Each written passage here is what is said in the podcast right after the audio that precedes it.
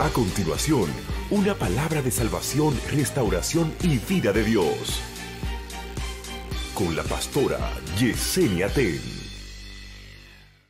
Bendiciones a todos, sean todos bienvenidos a este nuevo tiempo de discipulado, de enseñanza de la palabra de Dios. Antes de iniciar, quisiera orar por todas las personas que están ahora mismo recibiendo esta palabra. Así es que te invito que no importando dónde te encuentres ahora, te atrevas a hacer esta oración con nosotros. Padre, en el nombre de Jesús de Nazaret, hoy venimos, Señor, delante de ti con corazón agradecido. Agradecido Dios porque tú has sido bueno con cada uno de nosotros. Porque si estamos vivos y estamos respirando es por tu gracia y es por tu misericordia, Señor.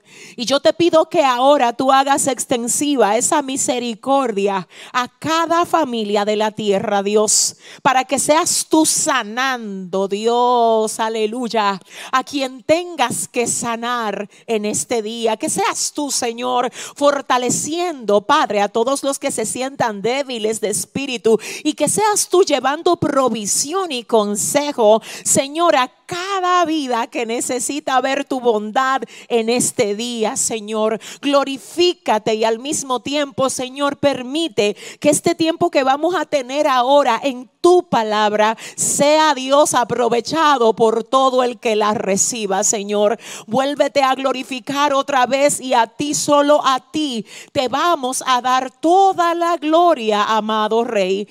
Bienvenidos. Nosotros desde hace algunos lunes hemos estado desarrollando una serie que el Señor nos instó a que desarrollemos. Está basada en lo que es la observación que nos transmiten los animales en cuanto a su sabiduría. Fíjense, en la palabra del Señor hay diversos animales que definitivamente cuando nos detenemos a conocer y a ver el modo como proceden, es mucho lo que se puede aprender acerca de cada uno de ellos. Así es que la serie de este tiempo la hemos iniciado específicamente con el león. La primera vez que hablamos de esto creo que fue hace aproximadamente tres o cuatro lunes atrás y estuvimos hablando sobre el modo como el león opera, la manera como se desenvuelve en su rol de líder, de proveedor, de sustentador, de, director de su manada. Y luego pudimos también observar todo lo que transmite el águila con su estilo de vida, el modo como se renueva, el modo como se mueve aún en medio de sus enemigos. Luego entonces tuvimos aquí al pastor Robert Toribio, quien vino a darnos una palabra poderosa acerca de lo que es la prudencia de la serpiente y la mansedumbre de la paloma. Luego de esto estuvimos haciendo un paréntesis porque así el Señor lo indicó y esto se hizo específicamente el pasado lunes con el tema, si Dios es bueno, ¿por qué permite que nos pasen cosas malas? Quiero decirles a todos ustedes que si todavía no han tenido la oportunidad de ver este contenido, no tienen de qué preocuparse porque todo esto está disponible para que lo vean en esta plataforma de YouTube. Así es que pueden entrar y sin ningún problema recibir todo lo que sabemos que va a serles de mucha bendición y de mucha edificación. En la noche de hoy quisiéramos entonces seguir avanzando con esta línea que el Señor nos ha dado acerca de los animales. Y para esto vamos a utilizar el texto contenido en el libro de Proverbios capítulo 30 del verso 24 al verso 28. Así es que si tienes una Biblia a mano, Quiero que la leas con nosotros y quiero además que aproveches este tiempo para tomar nota de todo lo que sé que Dios va a hablar hoy a tu corazón. ¿Qué nos dice el texto, Cristina? Cuatro cosas son de las más pequeñas de la tierra y las mismas son más sabias que los sabios. Las hormigas, pueblo no fuerte y en el verano preparan su comida. Los conejos, pueblo nada esforzado y ponen su casa en la piedra las langostas que no tienen rey y salen todas por cuadrillas, la araña que atrapas con las manos y está en el palacio del rey. Muy bien. Si observamos aquí hay específicamente cuatro animalitos que nos menciona el texto y el primero de los cuatro es eh, las hormigas. Así es que yo quiero volver a observar eso con ustedes, porque aquí dice cuatro cosas son de las más pequeñas de la tierra y las mismas son más sabias que los sabios. Y dice el verso 25, las hormigas, pueblo no fuerte, y en el verano preparan su comida. Las hormigas, pueblo no fuerte, no tiene fuerza física, pero independientemente de su debilidad física, ella no deja de hacer lo que tiene que hacer. Ella o la hormiga, las hormigas son pueblo no fuerte que en el verano preparan su comida.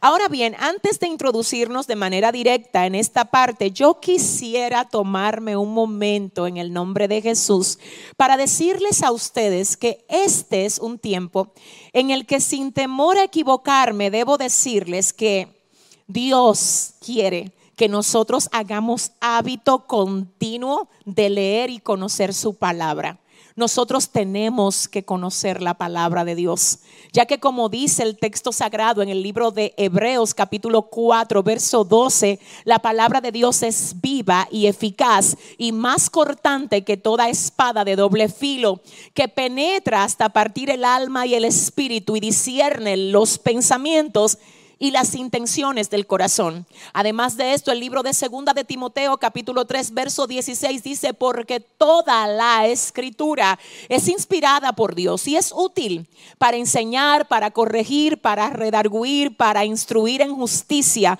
a fin de que el hombre de Dios sea perfecto, enteramente preparado para toda buena obra. Es decir, que la palabra nos prepara. La palabra identifica nuestros pensamientos y filtra lo que es bueno de lo malo. Por eso el Señor en una ocasión le dice a Jeremías, si ustedes sacasen lo precioso de lo vil, mi mano estuviera con ustedes. Y no hay una cosa que sea utilizada para sacar lo precioso de lo vil más que la palabra de Dios. Porque la palabra de Dios nos confronta, nos aconseja, nos direcciona. Así es que yo con mi corazón le pido a todo el que ve esta palabra, por favor, tú necesitas una Biblia. Muchas veces tenemos la Biblia en el teléfono, eso es una aplicación. Muchas veces la descargamos a la computadora o al iPad, bien, pero eso no debe de reemplazar un libro físico que se llama Biblia que tú necesitas tener a la mano y poder resaltarlo cada vez que un versículo te edifique y poder abrazarlo y poder tener tiempo con esa palabra que sé que no es palabra vacía, es palabra de vida, que donde quiera que cae tiene que producir aquello para lo cual el Señor la envía. Amén. Ahora bien, dicho esto, quiero también señalar otra cosa que sé que está pasando y es lo siguiente. Para nadie es un secreto que ya muchos tienen este hábito, que son muchas las personas que ciertamente leen la Biblia, que la conocen, que la han memorizado, que la pueden citar al dedillo. Qué bueno, gloria a Dios. Pero esto no es solo lo que el Señor quiere que hagamos con su palabra.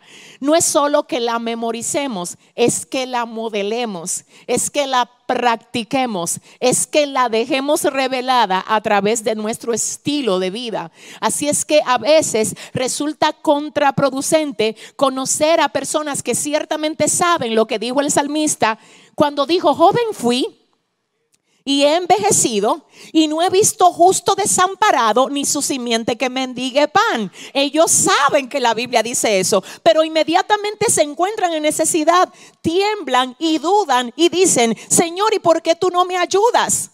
Si tú conoces palabra de Dios, aplícala a toda situación que tú puedas estar atravesando ahora.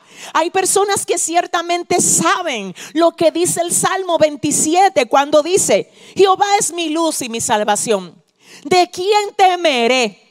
Jehová es la fortaleza de mi vida, de quien he de atemorizarme. Cuando se juntaron contra mí los malignos, mis angustiadores y mis enemigos, para comer mis carnes, ellos tropezaron y cayeron. Aunque un ejército acampe contra mí, no temeré mal alguno. Aunque contra mí se levante guerra, yo estaré confiado. Entonces, ¿por qué te turbas cuando tienes personas que se levantan en tu contra si tú conoces la palabra de Dios?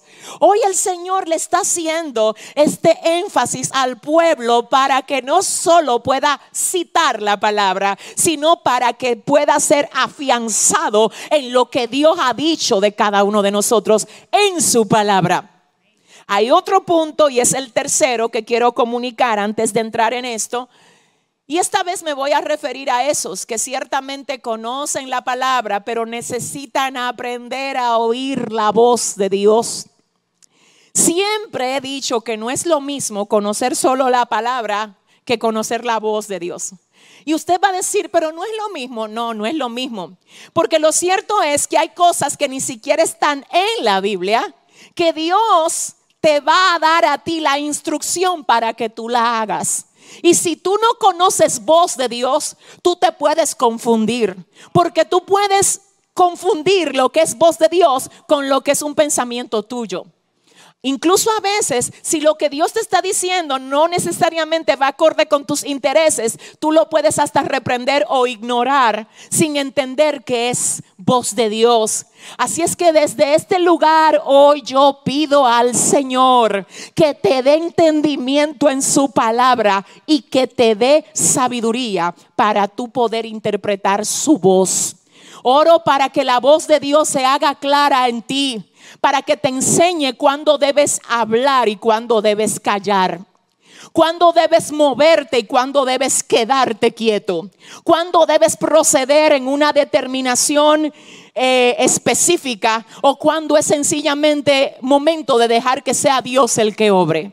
Oro al Señor para que te dé sabiduría en cuanto a captar su voz en lo que Él te quiere decir. Y precisamente quiero decirles a todos ustedes que hay una diferencia entre ser sabio y ser inteligente.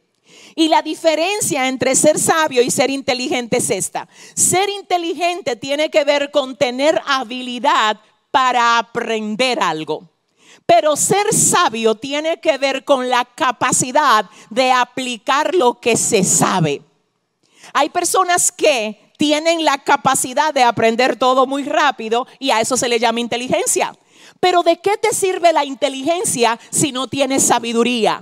Hoy el Señor no solo quiere que nosotros usemos inteligencia, sino que también aprendamos a usar sabiduría. Y es por esto que cuando observamos lo que dice Proverbios 30, 24 al 28, una de las cosas que se les resalta a estos cuatro animalitos es precisamente la sabiduría. Y así inicia el pasaje. Si Cristina me ayuda otra vez a verlo, dice el verso 24.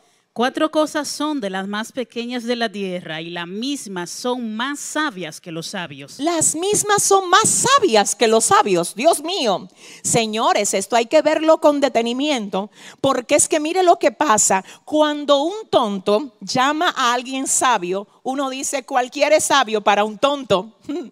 Pero a mí me llama la atención que quien escribe esto es Salomón el hombre más sabio que ha existido, obviamente sin contar la persona de Cristo, pero el más sabio es el que llama sabios a estos cuatro animalitos. Un sabio, para llamar sabio a otro elemento o a otro ser, tiene que tener demasiada sabiduría para que ese sabio diga, ahí hay sabiduría.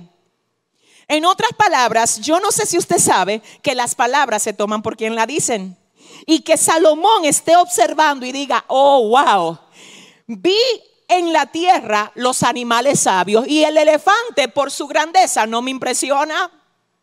Y el león es todo lo fuerte que él quiere hacer, pero la sabiduría del león no me impresiona tanto como la de la hormiga. La del elefante no le llega por los tobillos a la del el conejo. La de el tigre o el leopardo ni siquiera se asemeja a la de las langostas o la de la araña. Entonces, ¿por qué tenemos que observar esto? Porque yo firmemente creo que si hay algo que nosotros necesitamos en este tiempo es recibir sabiduría de arriba. Porque lo que está pasando le queda demasiado grande a la tierra. Porque se le fue de las manos al hombre Porque hoy los gobiernos andan buscando a ver quién les ayuda para que ellos puedan entender qué es lo que tienen que hacer en medio de esto. Y están buscando ayuda en hombres. Y están llamando a otros hombres para que le digan cómo se pueden hacer las cosas. Pero cuando nosotros realmente queremos recibir sabiduría, la única fuente para recibirla es Dios. Por eso dice el libro de Santiago, aleluya. El que esté falta de sabiduría, pídala a Dios, el cual la da a todos abundantemente y sin reproche. Pero el hombre le gusta ir a la criatura y no al creador. El hombre le gusta ir a lo palpable, no a lo abstracto. El hombre le gusta ir a lo atajo, a lo que es rápido, a lo que yo veo, a lo que dice el Señor es que te voy a enseñar que es donde mí que tienes que venir. Es que hay cosas que no están a tu alcance ni al alcance de ningún hombre, sino que están en mis manos, te dice el Señor. Y de Dios procede la sabiduría. Ay, Dios mío, mi alma adora al Señor. De Dios procede la sabiduría y yo tengo que, alegrarme. Yo me alegro con que el apóstol Santiago lo haya dejado claro y, que se sepa por, los tiempos y los tiempos que cuando nos sentimos falta de sabiduría no tenemos que deprimirnos, no tenemos que frustrarnos, simplemente tenemos que pedírsela a quien la da abundantemente y sin reproches, dice la palabra del Señor. Así es que oro desde aquí de corazón para que a ti que recibes esta palabra, el Señor te dé sabiduría, sabiduría. Y es también acerca de la sabiduría que el libro de Proverbios capítulo 4, verso 7 nos dice. ¿Qué nos dice Cristina? Sabiduría ante todo, adquiere sabiduría y sobre todas tus posesiones adquiere inteligencia. Muy bien, fíjense qué interesante. Dice, sabiduría ante todo, adquiere sabiduría. ¿Cómo así? ¿Cómo sabiduría ante todo? Señores, la gente está buscando muchas cosas y la sabiduría no es una de las primeras. Pero la instrucción que nos da la palabra es, antes de afanarte por muchísimas otras cosas, hey, Detente un momento y busca sabiduría. Porque es que no importa qué tanto tú tengas, si no tienes sabiduría para manejarlo, lo que tienes se te va a desvanecer en las manos. No importa qué tanto talento tú tengas, si no tienes sabiduría para comunicarlo y para manejarte con lo que el Señor te ha dado, lo mismo que Dios te dio para bendición, tú lo puedes usar para maldición y para ruina. Porque necesitamos tener sabiduría y por eso dice el proverbista, sabiduría ante todo. Adquiere sabiduría y sobre todas tus posesiones adquiere inteligencia. Aquí vemos específicamente lo que hace un momento hablábamos. Fíjate cómo el sabio Salomón dice, lo primero es la sabiduría.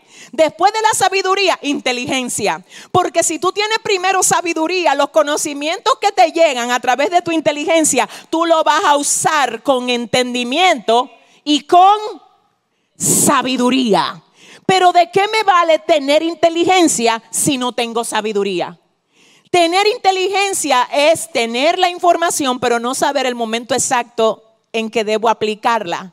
Porque nos falta entonces sabiduría. Así es que Salomón ubica en primer plano la sabiduría y luego dice, y sobre todas tus posesiones adquiere inteligencia. Además de este pasaje tenemos uno más que habla también de la importancia de la sabiduría y en esta ocasión lo vamos a observar en el libro de Eclesiastés capítulo 7, verso 12, que nos dice Cristina. Porque escudo es la ciencia y escudo es el dinero, mas la sabiduría excede en que da vida a sus poseedores. Mm, tremendo. Porque escudo es la ciencia y escudo es el dinero, mas la sabiduría excede la ciencia, excede el dinero ¿En qué lo excede? Lo excede en que da vida a sus poseedores. Así es que no dejes nunca de pedir al Señor que te dé sabiduría, que te dé sabiduría para ser un buen padre, para que puedas compenetrarte con tus hijos, no acusándoles, no peleándoles, sino compenetrándote con ellos en sabiduría que te dé sabiduría para manejar las crisis en la casa sin emitir una defensa propia cada vez que vayas a abordar un tema, sino buscando la raíz del problema y aprendiendo a desarraigarla y eliminarla desde el fondo, desde la fuente, desde la misma raíz. Que te dé Dios sabiduría para que tú no hieras con tu boca, sino para que cada vez que abras la boca tú edifiques a los demás que te dé sabiduría para ponerte en el lugar de los demás y decir lo que yo voy a hacer o lo que yo voy a decir. Me gustaría que me lo hagan a mí o que lo digan de mí. Que sea el Señor dándote sabiduría en cuanto a lo que debes hacer con tu vida personal, en cuanto a las decisiones que debes de tomar, en cuanto a las inversiones que debes hacer, en cuanto a las compras que debes hacer. Que sea Dios dándote y dándonos sabiduría, porque escudo es la ciencia y escudo es el dinero, mas la sabiduría excede en que da vida a sus poseedores. Ahora bien, yo quiero que ustedes escuchen esto. Hablando de lo que vamos a ver en el día de hoy, otra vez yo quiero, Cristina, que volvamos a leer la primera parte del texto de Proverbios capítulo 30, verso 24. Amén. Cuatro cosas son de las más pequeñas de la tierra y las mismas son más sabias que los sabios. Cuatro cosas son de las más pequeñas de la tierra y las mismas son más sabias que los sabios. Oh Dios. Y luego dice el verso 25, las hormigas, pueblo no fuerte, y en el verano preparan su comida. Esa es la primera encabezando la lista de las especies que vamos a estar desarrollando en los próximos días. Las hormigas, pueblo no fuerte, y en el verano preparan su comida. Yo sé que esto, así como que cuando uno lo lee rápido, uno no puede del todo apreciar el peso y la carga de sabiduría que hay en esto. Pero si nosotros lo desarmamos, o si de algún modo, ¿verdad?, abrimos un poco el cuadro, observamos que lo que aquí se dice de modo tan simple como esto, pueblo no fuerte y en el verano preparan su comida, es una avalancha de sabiduría proyectada o modelada en un animalito que muy fácil puede uno pasarle por el lado sin uno darse cuenta que está ahí. Uno le pasa por el lado y uno ni siquiera se fijó que al lado de uno había una, dos, tres, cien hormigas porque son demasiadas pequeñas. Pero el hecho de ser pequeñas a ellas no les impide ser sabias. En otras palabras, que tu limitación... Mm, mm, mm, no te impida desarrollar sabiduría. Quizás algunas personas dicen, es que yo no tengo todo lo que se requiere, es que yo ni siquiera me gradué del bachiller o no me gradué de la universidad. No es en la universidad que la Biblia dice que se recibe la sabiduría. No es graduándose de bachiller, no es saliendo de una familia con un apellido honorable, no es eso lo que dice la palabra. La Biblia dice, el que esté falto de sabiduría que la pida a Dios. Porque el Señor cuando oye a alguien pidiendo sabiduría, yo creo que la sabiduría es una de esas oraciones que no el Señor no la pone en pausa. Porque hay oraciones que Dios pone la respuesta de esa oración en pausa, porque no necesariamente es el tiempo para que tú la recibas. Por eso, como sabemos, hay tres maneras como Dios responde a nuestras oraciones. Una es sí, la otra es no y la otra es espera. Cuando el Señor dice que sí, todo el mundo celebra. Oh, gloria a Dios, Dios me dijo que sí. Qué bueno, amén, celébralo. Pero te tengo que decir que el no de Dios se celebra tanto como el sí. Porque el no de Dios lo que te está dejando saber es yo tengo un plan mejor para ti que lo que tú me estás pidiendo ahora. El no de Dios te está librando a ti de caer en una trampa que ante tus ojos parece bendición, pero Dios que conoce todas las cosas sabe que eso no es para bendecirte, sino para destruirte. Pero cuando el Señor dice, ahora no, no te está diciendo que no, ni te está diciendo que sí. Simplemente te está diciendo espera. Y la razón por la que el Señor nos dice espera, a veces es una y a veces son diversas. A veces es que todavía no es el tiempo de que tú lo recibas. A veces es que te tiene que dar ciertas lecciones todavía antes de que tú puedas manejar lo que le estás pidiendo que Él te entregue y hay diferentes razones. Pero lo que me llama la atención es que aquí esta palabra nos dice que el que esté falta de sabiduría, que se la pida a Dios, que Él ni va a decir que no, porque no te va a decir que no, tampoco te va a poner en espera. Él te va a decir, ¿qué es lo que tú quieres? Sabiduría. Pues yo no solamente te voy a dar lo que tú me pides, yo te voy a dar abundantemente y sin reproche. Así es que quiero en el nombre de Jesús pedirte que eso que tú estás a punto de hacer, no lo hagas si primero no lo presentaste delante del Señor y le pediste a Dios que te dé sabiduría para llevarlo a cabo, porque Él está dispuesto a darnos, aleluya, toda la sapiencia, todo el entendimiento que necesitamos para que nos vaya bien. Entonces acerca de las hormigas dice, pueblo no fuerte y en el verano preparan su comida. ¿Por qué se le alaba a la hormiga? Y se dice que es sabia, porque en el verano prepara su comida. Bueno, la razón número uno por la que se alaba esta acción de la hormiga es porque la hormiga se dispone a usar su hoy para preparar su mañana. ¿Qué significa esto? Yo quiero que ustedes sepan que en el verano la mayoría de animalitos del campo está jugando, está correteando, está disfrutando del tiempo del calor. Pero mientras todo el mundo disfruta, mientras todo el reino animal disfruta, la hormiga está trabajando. Esto es algo digno de admirar y es una acción de sabios, porque no solo las hormigas hacen esto, sino que hay muchas personas que ya han recibido sabiduría de Dios y Dios les ha dado la revelación de ellos invertir bien en el tiempo en cosas productivas. Y te tengo que decir que cada vez que tú inviertes bien el tiempo en cosas productivas, mientras otros están disfrutando, Mientras otros están metidos en el chat determinado al que entran. Mientras otros están investigando chisme, investigando bochinche. Y tú estás invirtiendo el tiempo de manera sabia.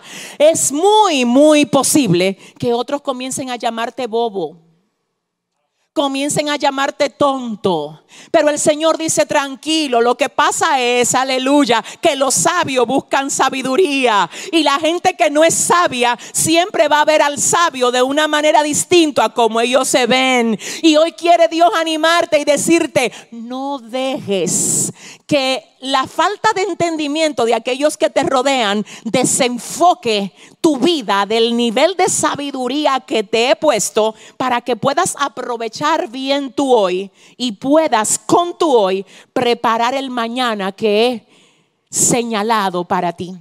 ¿Cómo así, pastora Yesenia? Fíjese algo. La hormiga entiende que el invierno viene por ahí la hormiga sabe que en el invierno no se puede trabajar. La hormiga dice es mejor trabajar ahora y descansar ahorita que jugar ahora y tenerme que preocupar por lo que viene. En otras palabras, la gente con sabiduría dice, yo prefiero sacrificarme hoy para poder tener estabilidad mañana y no dejarme desenfocar por todo lo que se está moviendo hoy y que el mañana me agarre desprevenido. My God, my God. ¿Sabe algo? Yo siento que este proceso agarró a mucha gente desprevenida pero no agarró desprevenido a la gente que tiene comunicación con el Señor no tomó desprevenido a aquellos que están preparados en el Señor porque han fortalecido su espíritu en Dios para pasar por cualquier situación que se les presente. Hoy yo quiero hablarle a esos que quizás ahora mismo solamente ven la crisis y ven todo lo que se cerró y todo lo que no tienen a mano. El Señor te está diciendo, mira, usa la sabiduría y usa incluso esos días que tú tienes ahí en cuarentena para que aprendas lo que desconocías. Para que te manejes mejor en lo que eras débil, para que superes aquello que en otro tiempo te estaba superando a ti. Usa la sabiduría. No mires esto como un encierro. Ay, que, que yo voy a hacer, que ya yo mire toda la serie, que mire toda la película. Te voy a decir, este tiempo es para estar encerrado con el Señor. Este tiempo es para que tú te llenes de la gloria de Dios. Este tiempo es para que tú conozcas su palabra y para que adquieras sabiduría. ¿Sabes por qué? Porque este es un encierro temporal que el Señor te está dando, wow, Dios mío, en la oportunidad de que tú salgas más pulido. De que tú salgas con filo, aleluya. Si tú sales de la cuarentena en los próximos días o en el tiempo que se levante, igual a como tú entraste, yo te tengo que decir que tú no usaste la sabiduría, pero algo me y mashandalai. Ahora mismo algo, mira, yo siento en mi espíritu de parte de Dios y lo voy a lanzar a través de esta transmisión. Hay gente que mira, lo peor que le pasó al infierno fue que ellos cayeran en cuarentena. Porque esa cuarentena ellas la están utilizando para buscar a Dios como nunca antes lo han buscado. Y yo siento decir por el Espíritu, ay, ay, ay, que es el Señor el que está usando esta cuarentena para levantar el altar familiar que se había caído para hacer que las vasijas secas sean revestidas de Él. Pero ¿dónde es que va a pasar todo esto? Solo va a acontecer donde hay corazones sabios llenos de sabiduría, que como la hormiga entienden que hay algo en el hoy, en el presente, que debe de ser aprovechado para el futuro. Siento a Dios aquí. Las hormigas dicen, jueguen ustedes, que yo trabajo. Disfruten ustedes que yo trabajo. ¿Qué es lo que pasa entonces? Que cuando llega el invierno, la hormiga tiene provisión y muchos se mueren de hambre. Porque los que se pusieron solamente a jugar y a ver serie y a hacer cuento y a hacer chiste y a hacer carcajada, perdieron su tiempo, pero hay una generación de hormigas que el Señor le está diciendo, prepárate para el nuevo tiempo que viene, saca filo, saca filo, porque tú no te vas a quedar encerrado en tu casa. ¿Qué quiere Dios en este tiempo? ¿Cómo lo estás aprovechando? Mi alma adora a Dios. ¿Cuáles eran las cosas que estaban débiles cuando este tiempo inició? Que por causa de todos los días que ya has pasado en tu casa, tú las has fortalecido. Si las has fortalecido, si has aprendido, si te has abierto un espacio para conectarte con el Señor, si todo lo que estaba caído lo has venido levantando, te tengo que decir que tienes la sabiduría de la hormiga que dice, espérate, que Dios no hace las cosas de balde.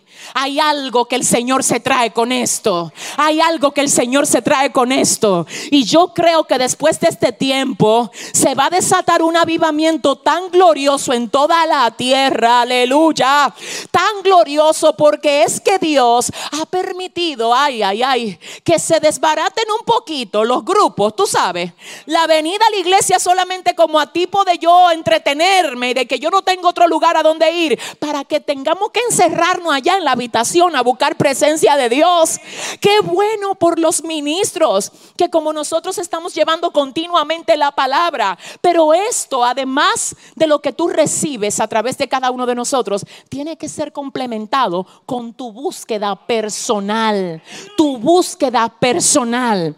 La hormiga dice, espérense, que el verano está bueno, pero el invierno viene. Mm espérense y todo el mundo llamándola, pero ven a jugar y ella no, es que el invierno viene.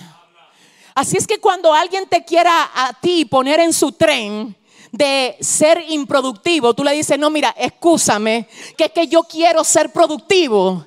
Yo quiero dejar fruto. Yo quiero cumplir con el llamado que el Señor me ha dado. Sigue disfrutando tú. Yo disfruto de una manera diferente porque las hormigas mientras trabajan disfrutan.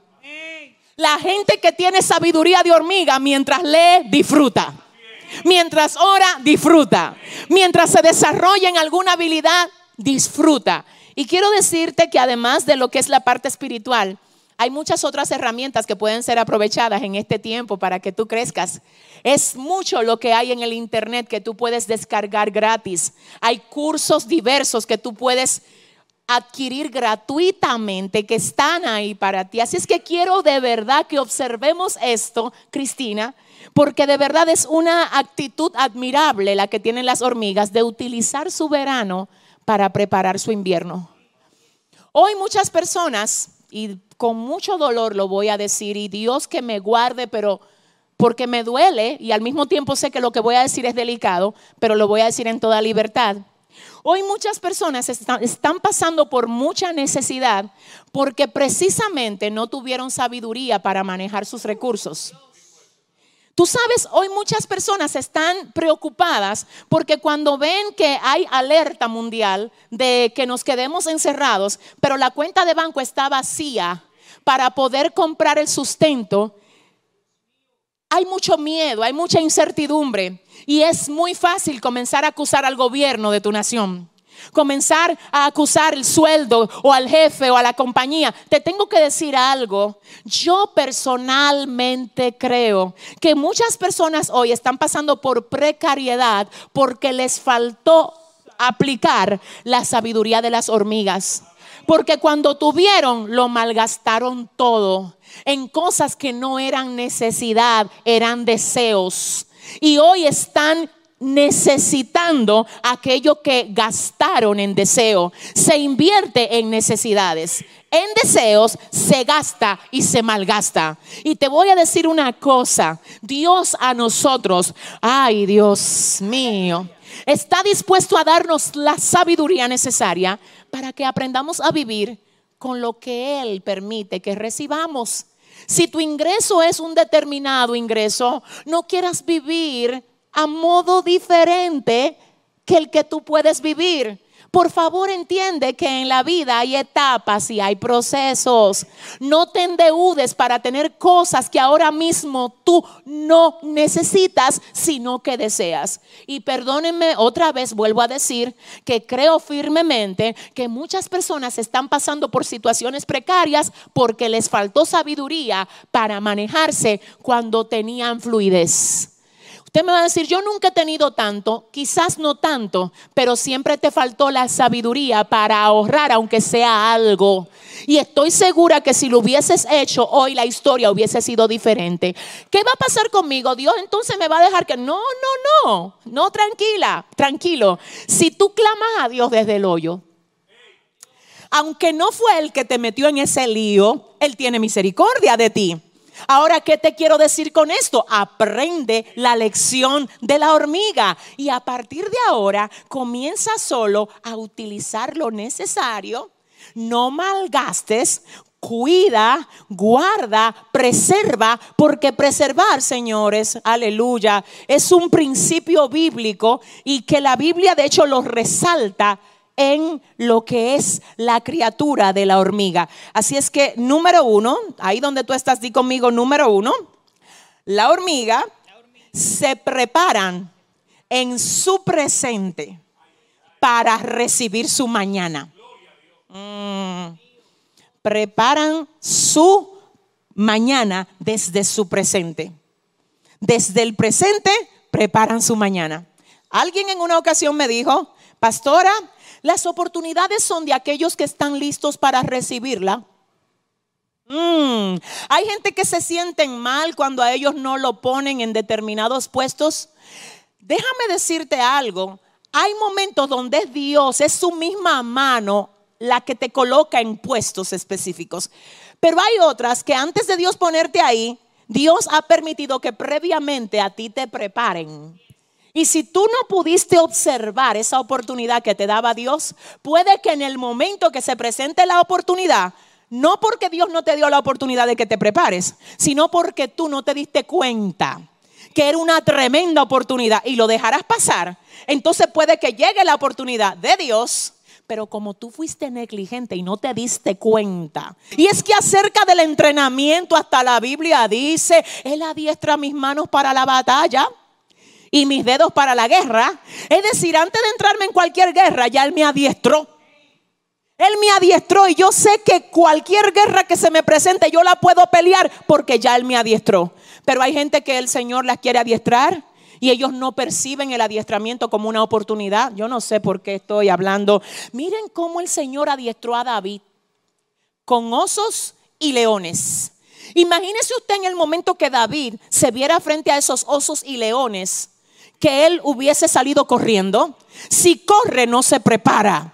Tú le has estado corriendo a cosas que Dios dispone para prepararte. Oh my God. Y para entrarte en el nuevo nivel donde Él te quiere llevar. No le huyas a los retos. No le temas a los desafíos. Porque cada uno de ellos te está preparando para lo próximo que el Señor te va a entregar.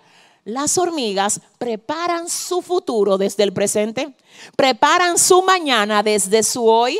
Y yo quiero ir, entonces al punto número dos acerca de las hormigas y es, es que tiene una expectativa de futuro admirable. Ella no solo prepara su futuro desde su presente, sino que excúseme, pero como predicadora tengo que decirle, ¿verdad? Que uno se inspira con esto. Y si ella está preparando su comida para el invierno, estando en el verano, es porque tiene una expectativa de futuro increíble. ¿A qué nos referimos con esto? La hormiga tiene enemigos que la quieren devorar. Pero si ella está preparando el futuro, es porque ella dijo, mm, mm, mis enemigos no van a impedir que yo llegue al invierno. Mis enemigos, por más que me aborrezcan, yo no le voy a permitir que me limiten para llegar a lo próximo que está delante de mí.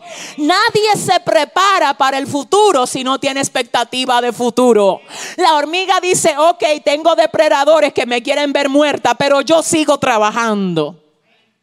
Mientras ellos me aborrecen, yo sigo trabajando. Mientras ellos se levantan contra mí, yo sigo trabajando. My God, no es que sea fácil, es que está tan enfocada que no se da cuenta de lo que le están lanzando.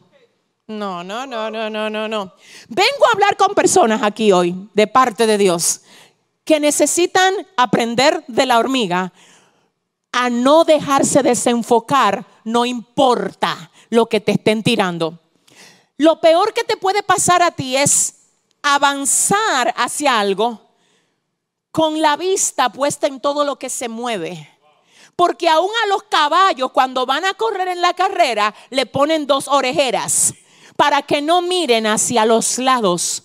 Pablo hablando de esto decía, ah, ah, yo prosigo a la meta al premio del supremo llamamiento de Dios en Cristo. En Gálatas 6:17 dijo, así es que de ahora en adelante nadie me cause molestias, porque yo traigo en mi cuerpo las marcas del Señor Jesús. Tú di que, que quieres llegar al futuro y desarrollar un ministerio fuerte y que Dios te use y que Dios te ayude a graduarte o que Dios te ayude a construir algo tú no lo vas a poder hacer si primero no aprendes a tener la vista firme y fija en la meta que el Señor te ha puesto. Los frágiles no llegan lejos.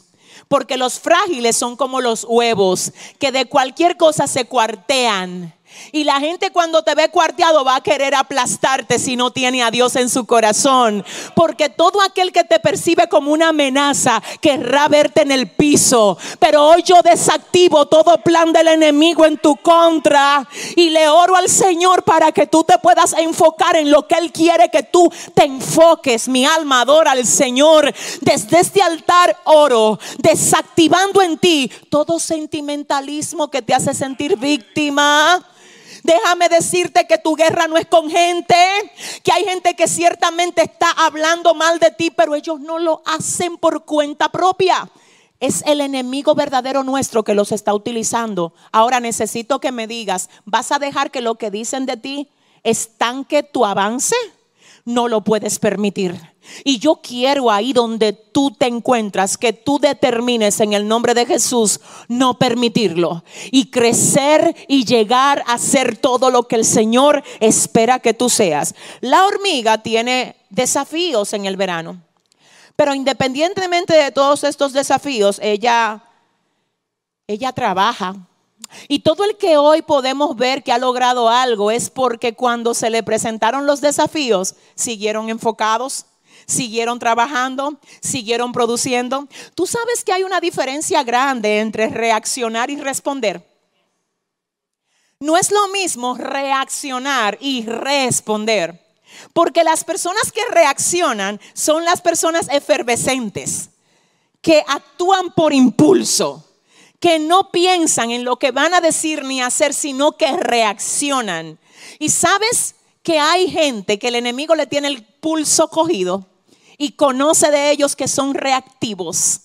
Pero Satanás le preocupa ver gente que responde. Porque una de las formas como a veces el Señor te dice que tienes que responder es ignorando y haciendo silencio. Y no hay una cosa que desespere más a tus adversarios que verte a ti después que te tiran con todo haciendo silencio y sin moverte y firme y solamente enfocado o enfocada en la meta que el Señor te ha dado. Dios mío, hoy vengo a decirle a alguien, deja de ser reactivo. Aprende a responder. Tú sabes algo, yo admiro demasiado al Señor. Yo amo a Dios con todo mi corazón y lo admiro también. Y una de las cosas que yo admiro de Dios es que el Señor nunca reacciona. Él siempre responde. Aun cuando el hombre pecó en el huerto del Edén, él no reaccionó, él respondió. Él no reaccionó, él no le dijo a Satanás, mira, no, no, no, con un nivel. Él emite la sentencia que ya sabemos que está contenida en el libro de Génesis capítulo 3, pero a mí lo que me llama la atención es que aún en el libro de Apocalipsis capítulo 13, yo no sé si lo tienes, Cristina, en la versión NTV, esto hay que leerlo. Yo quiero que ustedes vean cómo el Señor no reacciona, Él responde. Y observemos lo que había ya pasado antes de que el pecado en el huerto del Edén se revelara. Observemos. Y adoraron a la bestia todos los que pertenecen a este mundo aquellos cuyos nombres no estaban escritos en el libro de la vida que pertenece al Cordero que fue sacrificado antes de la creación del mundo. Léeme esa última parte, Cristina. Aquellos cuyos nombres no estaban escritos en el libro de la vida que pertenecen al Cordero que fue sacrificado antes de la creación del mundo. Increíble. ¿Cómo así? Antes de la creación del mundo, antes de que Adán y Eva pecaran, ya el cordero había sido inmolado antes de la fundación del mundo. ¿Y cómo así? O sea que la sabiduría que tienen las hormigas la aprendieron del creador. Porque el creador antes de que se muestre el problema ya tiene la solución en la mano. Aleluya. El hombre no había pecado todavía ya el Señor tenía el cordero inmolado en el cielo desde antes de la fundación del mundo. En otras palabras, Él no reacciona porque Él tiene todo bajo control. Tú sabes lo que es no reaccionar, es dejar claro que a ti no te mueve nada, solo Dios. Tú sabes lo que es no reaccionar, sino responder, es demostrar que tú tienes dominio propio. Es demostrar que tú eres una persona de enfoque, no ambivalente. Y ciertamente sé que estamos llegando a personas reactivas y tú dirás, pero es que yo soy así, yo actúo por impulso. Tú no tienes que decir yo soy así. Dios no quiere que tú seas así. El Señor no te diseñó para que tú fueras eso. De hecho, la Biblia dice en el libro de segunda de Timoteo capítulo 1 verso 7, porque no nos ha dado Dios espíritu de cobardía, sino de poder, de amor y de dominio propio. No hay una cosa, aleluya, que haga que tú obtengas la victoria de una manera más reveladora que tú ver todo desplomándote y tú diciendo, ok, yo sé que Dios tiene el control, pero mientras algo se me desploma, yo voy a ir respondiendo y levantando todo lo que se cayó. No voy a ir buscando que quién fue el problema, que quién lo empujó, que por qué se cayó. No reacciones, responde. No busque culpable, responde. No señales a nadie que por qué no lo hizo. Responde, responde, trayendo solución, trayendo luz, trayendo la salida a las diferentes situaciones. Responde. Otra cualidad que debemos observar acerca de las hormigas es que éstas tienen la capacidad de cargar sobre ellas algo tres veces mayor a su propio tamaño. ¿Qué significa esto? Que hoy el Señor está desafiando a alguien aquí y le está diciendo, déjate de estar buscando cosas sencillas, persigue cosas mucho mayores a ti. Persigue cosas que cuando tú le digas a la gente lo que tú piensas hacer, se queden con la boca abierta. Persigue cosas que para tú lograrlas tengas que llamar a Dios para que te ayude a alcanzarlas. Si lo que tú vas a perseguir es menos de tu tamaño, tú lo vas a poder conquistar fácil. Si lo que vas a perseguir es de tu tamaño, tú lo puedes conquistar con un poquito de esfuerzo.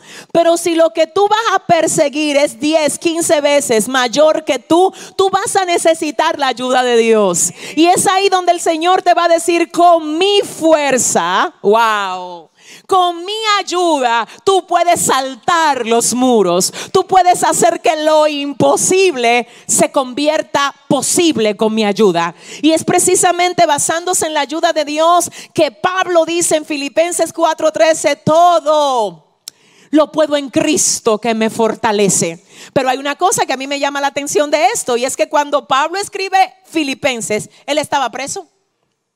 Y desde la cárcel él dice, jaja, estos barrotes yo lo tengo frente a mí, pero barrote, oigan palabra de Dios, todo lo puedo en Cristo que me fortalece. Yo no sé hoy cuál es tu cárcel. Yo no sé si tu cárcel sea un matrimonio complicado o si sea que tú vives en la casa de alguien que te tiene ahí por un tiempo y ahora quizás te pidieron que te vayas y no sabes a dónde vas a ir. O quizás tu cárcel sea que vives en un país donde no eres legal donde te faltan los papeles, o quizás tu cárcel sea que estás luchando con un hábito pecaminoso. Yo quiero hablarle a alguien hoy que recibe esta palabra y decirte que al que el Hijo del Hombre libertare, ese será verdaderamente libre, que el Señor es dueño de todas las fronteras y que si tú solamente te atreves a clamar a Dios, Él puede llevar orden y paz a tu casa, a tu matrimonio y a tu corazón. Pero es necesario que hoy, desde cualquiera que sea tu cárcel, tú te animes y al igual que Pablo, también puedas decir, el Señor está conmigo y yo todo lo puedo en Cristo que me fortalece. Fíjate cómo la hormiga dice, bueno, si yo me pongo a cargar cosas de mi tamaño, no voy a tener suficiente para el invierno. Así es que ella dice, yo voy a tener que tirarme arriba algo tres veces mayor que yo. Tres veces mayor que yo, porque es, es, es ahora un esfuerzo grande el que tengo que hacer, pero este esfuerzo me va a traer mi recompensa más adelante. My God. En otras palabras, el tamaño del esfuerzo tuyo de hoy habla del tamaño de tu recompensa mañana. Siempre será mejor pasar un tiempo de sacrificio para recibir una recompensa más adelante que disfrutar ahora para luego tener precariedad más adelante. Así es que en el nombre de Jesús te digo, atrévete a perseguir algo tres veces mayor, diez veces mayor. ¿Sabes qué? Yo aprendí en una ocasión una lección que me edificó muchísimo y la aprendí de un gran maestro y escritor llamado Miles Monroe. Miles Monroe dice en uno de sus libros escribe en papel el diseño que tú sabes que el Señor te hizo para que tú seas. Escríbelo en papel. Él puso, ¿qué tú crees que Dios te llamó a ti para hacer? ¿Te llamó para qué? ¿Para qué te llamó? Y ya yo he explicado cómo tú sabes para qué Dios te llamó en diferentes oportunidades. Pero Miles Monroe decía, escríbelo en papel. Y luego de que tú lo escribas, léelo. Y ese eres tú. Y él dijo, luego de que tú veas que ese eres tú y lo tengas en el papel, persíguelo. Persíguelo. Y eso es lo que igualmente yo quiero compartir contigo hoy. Escribe en papel lo que tú sabes que Dios quiere hacer contigo, aunque lo veas grande hoy, aunque sea difícil humanamente hablando, escríbelo en papel y luego persíguelo. Que después que tú comiences y camines hacia allá, el Señor en el camino te va a ir abriendo todo lo que tenga que ser abierto y te va a ir proveyendo todo lo que te haga falta si tú te atreves a perseguirlo. Y finalmente acerca de la hormiga podemos ver que es una de las criaturas más sociables que existen. ¿Qué significa esto? Que ella no solo trabaja para ella, sino que ella ayuda a las demás hormigas a que también logren sus objetivos. A veces incluso nosotros podemos ver cómo hacen un puente o una caravana en torno a un mismo rumbo, porque se han puesto de acuerdo y la una cubre la otra y una guarda la otra y la otra le ayuda a la otra, porque aplica lo que es la ayuda en común tengo que decir hoy aquí que si lo único que tú buscas es tu propio bien, eso está limitado. La grandeza de los siervos de Dios está en servir de apoyo y de ayuda a los demás. Así es que la hormiga nos deja clara la lección de nosotros ayudar a otros, servir de puente a otros, llevar la carga con otros lo que tú tienes no solamente lo uses para ti, úsalo también para otros. Lo que tú eres, no solamente tomes el provecho de eso tú, también deja que otros sean bendecidos con lo que tú eres. ¿Sabes por qué? Porque todo lo que nosotros tenemos, cuando lo dejamos fluir, realmente es que cumple con aquello para lo que se nos fue dado. Así es que quiero animarte hoy a que volvamos a observar esas cualidades específicas que tiene la hormiga y de las que hoy el Señor nos ha hablado con el fin de que podamos nosotros también aprender y aplicar. La característica número uno que tiene la hormiga es que utiliza su hoy o su presente para preparar qué? Su mañana, su futuro. La característica número dos es que tiene mentalidad o expectativa de futuro. Porque independientemente de todos los desafíos que tiene, ella se enfoca en que ella va a llegar, aunque esté en el verano, a la próxima temporada, que es el otoño, y luego a la próxima, que es el invierno. Lo tercero que pudimos observar, arrastra algo mayor, tres veces mayor que ella tres veces mayor que ella, porque no está buscando cosas sencillas. Ella dice, yo quiero cosas que me desafíen y que me hagan esforzarme, porque mientras mayor es el esfuerzo hoy, mayor será mi recompensa mañana. Lo otro es que ayuda a las demás y las entrena. Ayuda a las demás y las entrena. ¿Sabes algo? La gente le gusta que le aplaudan pero muy pocos le gusta formar a otros para que ellos también sean reconocidos. Hoy te quiero animar a que no solo hagas tú bien las cosas, enseña a otros a hacer las cosas bien. Deja una marca. ¿Sabes por qué? Y gloria a Dios, ¿verdad? Que nos permite comunicar esto en este discipulado. Porque yo he aprendido que si lo que tú haces solo lo puedes hacer bien tú, está limitado. Porque solo se va a hacer bien cuando tú estás ahí. Pero cuando tú se lo pasas a otro, aunque tú no estés ahí, ese otro lo puede hacer bien también. Y cuando lo hace bien, se lo puede enseñar a otros. Alguien dijo que la mejor manera de aprender verdaderamente algo es cuando tú decides enseñárselo a los demás. Así es que vamos a ayudar a los demás formándoles, entrenándoles y ayudándoles a llevar el peso y su carga. Y hubo también una cualidad que quiero recordarla y es que la hormiga no reacciona, sino responde. Aprende a responder y no a reaccionar. Porque hoy el Señor está dispuesto a ayudarte a que tú dejes a un lado todos esos impulsos y a que te manejes de una manera sabia y prudente, que se convierta tu manera de ser en un ejemplo para todas las personas que te ven. Gracias por ser parte de nosotros. Será hasta la próxima, mi gente hermosa. Bye bye.